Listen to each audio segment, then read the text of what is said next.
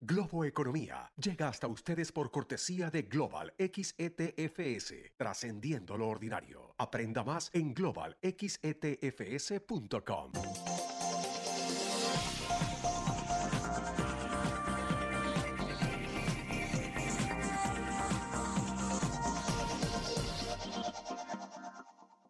Hola, ¿qué tal? ¿Cómo están? Soy José Antonio Montenegro y esto es Globo Economía, hoy dedicando todo nuestro tiempo analizar cómo la invasión rusa de Ucrania está acelerando los planes de cambio de matriz energética en muchos lugares del mundo y desde luego en la Unión Europea. Llevamos mucho tiempo teniendo este asunto como uno de los más importantes objetivos del mundo. O sea, el, objetivo de ir a una matriz de energía que contamine lo menos posible, que baje las emisiones de carbono, en definitiva, que intente detener el deterioro del clima y del medio ambiente.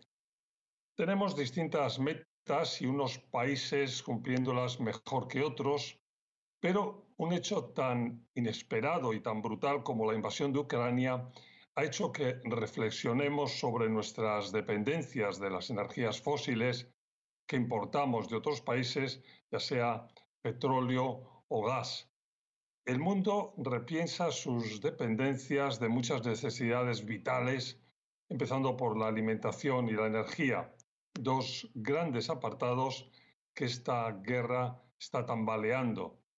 Nos hemos dado cuenta de que depender de países y gobiernos tiránicos para cubrir nuestras necesidades básicas no solo no es seguro, es temerario. Probablemente es una reflexión que debiera haber estado ahí siempre, pero como suele decirse en muchos de nuestros países, eh, en los países que nos escuchan, nos acordamos de Santa Bárbara solo cuando truena. Esta, esta precisión, hecha esta precisión, la urgencia ahora para el cambio de matriz energética está ya aquí. Y ahora la gran pregunta es qué podemos hacer, cuánto tiempo podemos tardar en hacerlo y la relevancia y el valor que tiene tener un plan. Un plan que debe ser realista porque la transición a un mundo 100% energía renovable todavía va a tardar y debemos diseñar con meticulosidad y con inteligencia el marco de transición. Hay que ir a medidas de los gobiernos y a prácticas de la ciudadanía en su vida diaria. Los expertos dicen que es posible conseguirlo y debemos, además de hablar de ello, que es importante, hacerlo. Pero pausa y les presento a una experta en esta materia, mi invitada hoy, la profesora de Economía y directora del Energy Ecolab de la Universidad Carlos III de Madrid, Natalia Fabra. Enseguida, aquí en Globo Economía.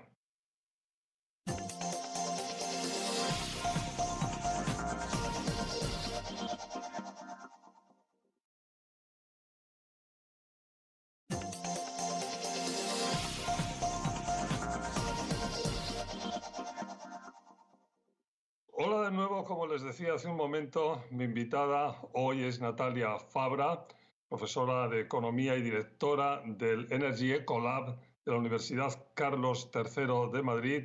Natalia, un placer tenerte con nosotros en Globo, en Globo Economía. Bienvenida. Muchísimas gracias, el placer es mío.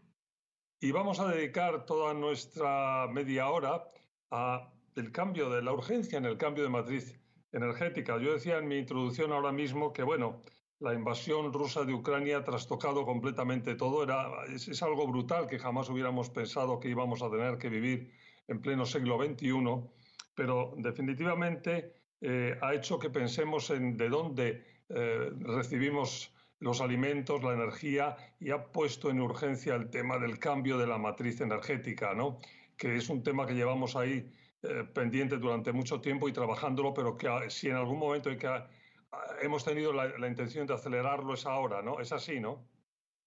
Absolutamente, está siendo un crudísimo baño de realidad. Nos hemos topado con la cruda realidad de que tenemos una fortísima dependencia de los hidrocarburos y en concreto de los hidrocarburos procedentes de Rusia. Solo para aportar un dato, en Europa el 45% del gas que importamos procede de Rusia y nos vemos vulnerables, vemos como nuestra economía es absolutamente vulnerable porque dependemos eh, de un país no confiable que ha declarado la guerra a otro país europeo como es Ucrania y que amenaza con cortar el suministro de gas a Europa que eh, dejaría absolutamente a nuestras economías varadas.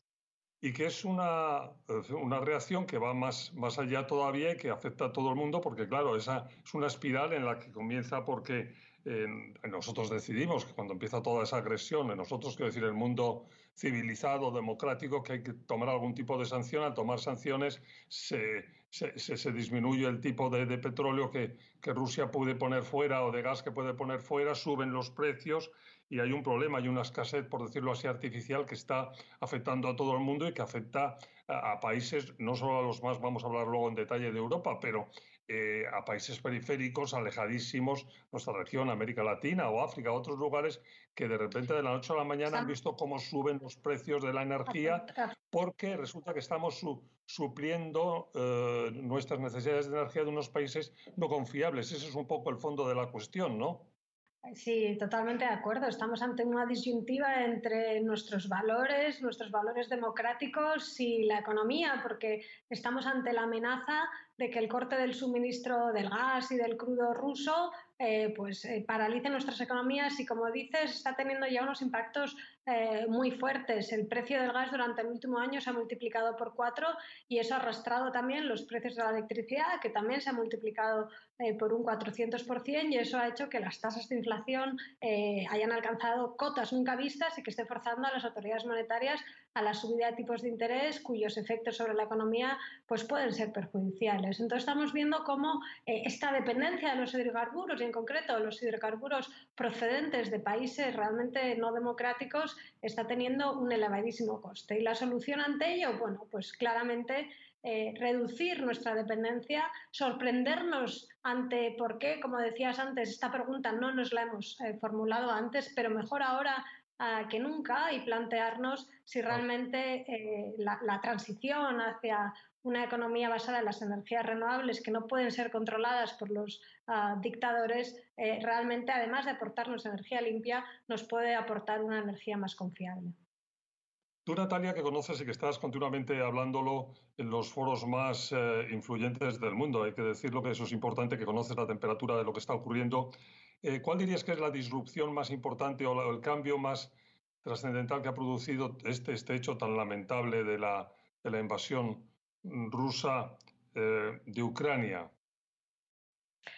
Pues, pues eh, por ejemplo, refiriéndome a la política energética europea, que seguramente ha sido la, que ha sufrido una convulsión eh, más fuerte, en, política energética europea siempre decíamos que perseguíamos tres objetivos, pues que la energía fuera eh, segura, que fuera sostenible y que fuera asequible. Y durante la última década seguramente habíamos puesto el objetivo de sostenibilidad eh, por delante. La Comisión Europea había aprobado el Pacto Verde Europeo, los planes de recuperación eh, tras la pandemia tenían una fortísima condicionalidad verde, quiere decir que el 40% de todas las inversiones tenían que ir dedicadas a la transición energética. Pues bien, ahora vemos cómo esa prioridad la sostenibilidad en cierta manera se está revirtiendo para poner el foco en cuestiones relativas a la seguridad de suministro.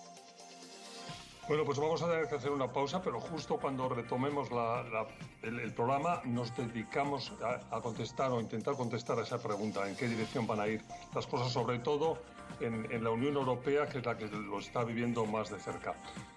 Pausa rápida y volvemos con más Globo Economía.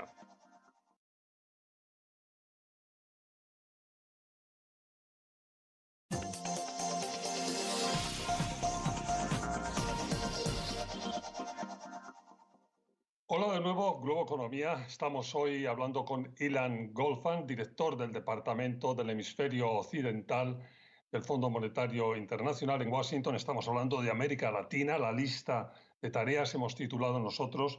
Y en este bloque, yo decía antes, cuando nos íbamos a la pausa, que hemos titulado el obligatorio reto de la inclusión social, algo necesario. Y Ilan, yo he oído muchas intervenciones tuyas últimamente insistes en que es posible, absolutamente posible, el, hacer una transformación fiscal y económica en la región que pase por, esa inclusión social, que no son dos objetivos que choquen entre sí, ¿no? que, que se pueden compatibilizar. Es así, ¿no? Sí, además de ser posible, es necesario. Eh, las políticas hoy, para que sean sostenibles, tienen que llegar a lo que las sociedades demandan. Y hoy las sociedades demandan eh, mucho más justicia social en el sentido de renta, de, género, de climático. Son demandas de, de todos, de la gente, de los más jóvenes. ¿Y quién está al timón? No se puede olvidar que eso es lo que se están pidiendo. Así, para ser sostenible, hay que pensar en la sostenibilidad social y, no es incompatible. Cuando hablamos de esas reformas, siempre en nuestra región, bueno, en todos, eh, cualquier lugar del mundo, pero en nuestra región surge sobre todo el enfoque en educación, en infraestructuras, en defensa del clima. ¿Estás de acuerdo, no? Yo creo que si los gobiernos eh, usan eh, su poder de, priorizar, o sea, ponerle prioridades a estas cuestiones, entonces, por ejemplo, en el gasto, hay que mantener los gastos en transferencias sociales, eh, fijarse en educación, en salud, y cuando pensamos en la recaudación, hay todavía espacio para más recaudación en algunos países, en otros no hay. En los que no hay, hay que pensar en la recaudación más progresiva. Y eso se puede hacer. Hay que tener opciones, hay que escoger. Y hay que escoger lo que la gente eh, te está pidiendo. No es fácil, eh, porque muchas veces los gastos son más rígidos, pero hay que hacerlo porque la única forma de tener una consolidación fiscal eh, que sea sostenible, por ejemplo, es que lo sea inclusiva también. Sí.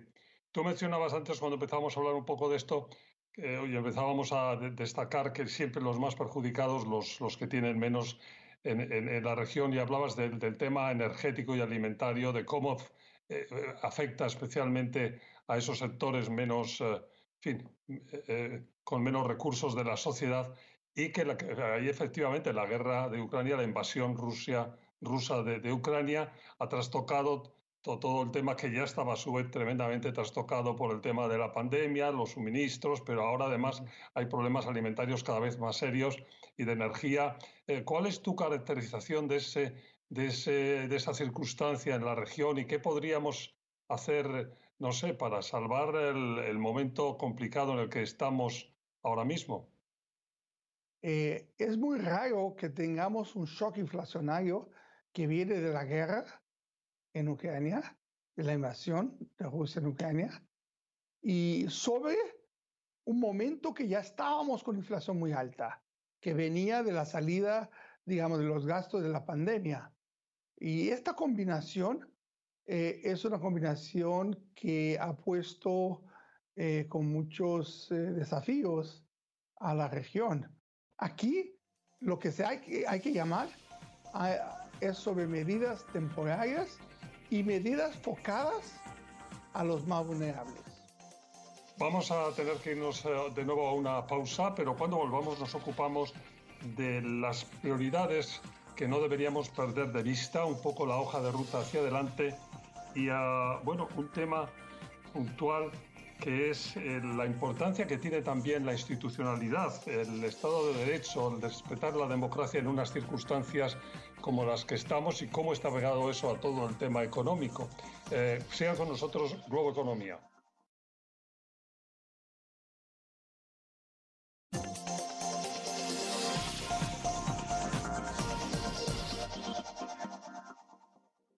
Estamos de vuelta, Globo Economía, el cambio de matriz energética, la urgencia por ir al cambio de matriz energética con Natalia Fabra, profesora de Economía y directora del Energy Ecolab de la Universidad Carlos III de Madrid.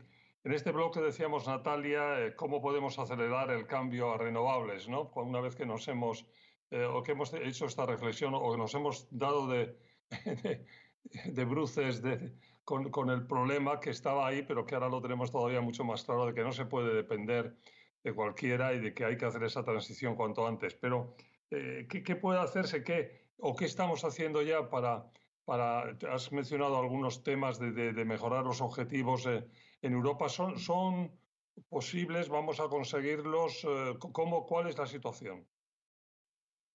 Pues sí, yo creo que hay que actuar principalmente sobre tres frentes. La economía, sin duda, la tecnología y que no se nos olvide la sociedad. Eh, la economía, ¿por qué? Porque a través de las regulaciones, eh, por donde eh, conseguimos encauzar los, los incentivos de los agentes económicos. Si realmente consideramos que tenemos que electrificar el transporte eh, para dejar atrás los motores de combustión, pues eh, no solo tendremos que introducir los precios del carbono para que quien contamina pague, sino que también deberemos adoptar decisiones del tipo a partir de 2035, como es el caso eh, de Europa, pues no se van a poder comercializar más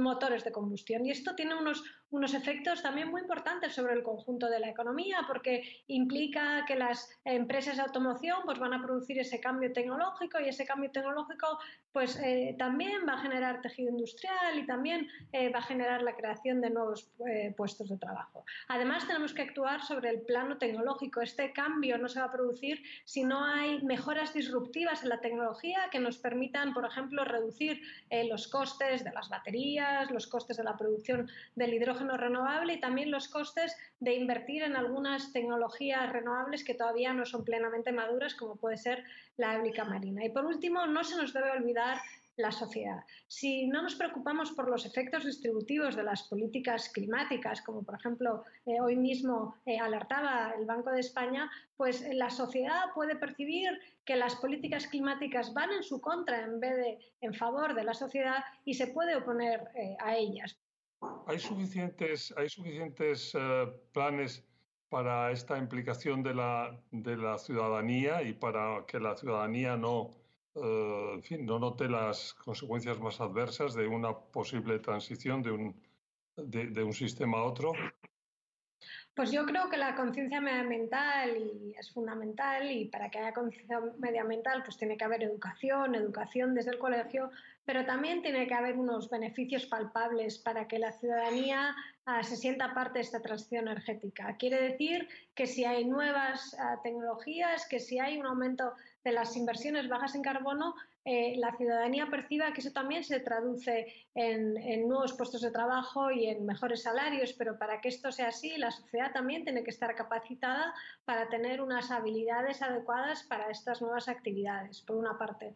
Eh, por otra parte, eh, si efectivamente, como decía antes, pues los precios de la energía aumentan y eso tiene un impacto dañino pues, sobre la renta disponible de algunos hogares, tendremos que plantearnos si el aumento de los precios de la energía corresponde realmente a un aumento de los costes de producir esa energía o entre medias hay algo que falla. Por ejemplo, un debate que en estos momentos eh, está, está, teniendo una importancia fundamental en Europa se refiere al diseño de los mercados eléctricos. ¿Por qué? Porque toda la electricidad realmente la pagamos a precio de gas ah, y con los precios del gas disparados quiere decir que la, producción de las energías renovables o de las centrales nucleares también la estamos pagando a precio de gas cuando sus costes de producción son muy inferiores.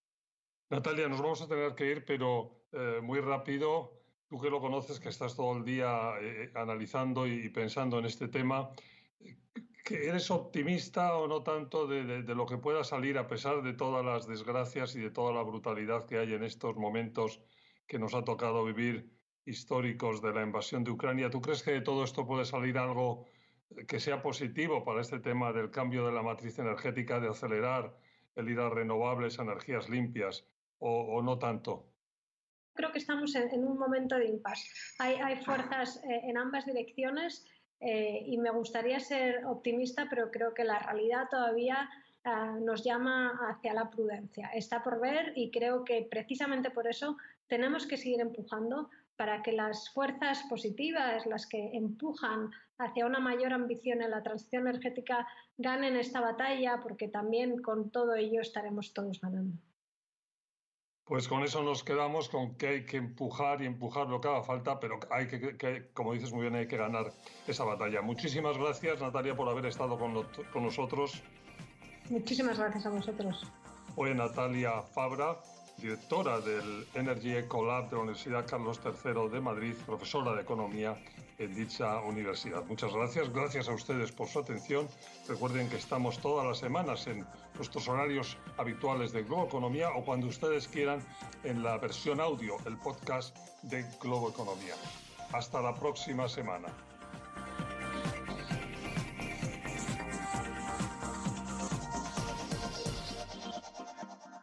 Globo Economía llega hasta ustedes por cortesía de Global XETFS, trascendiendo lo ordinario. Aprenda más en globalxetfs.com.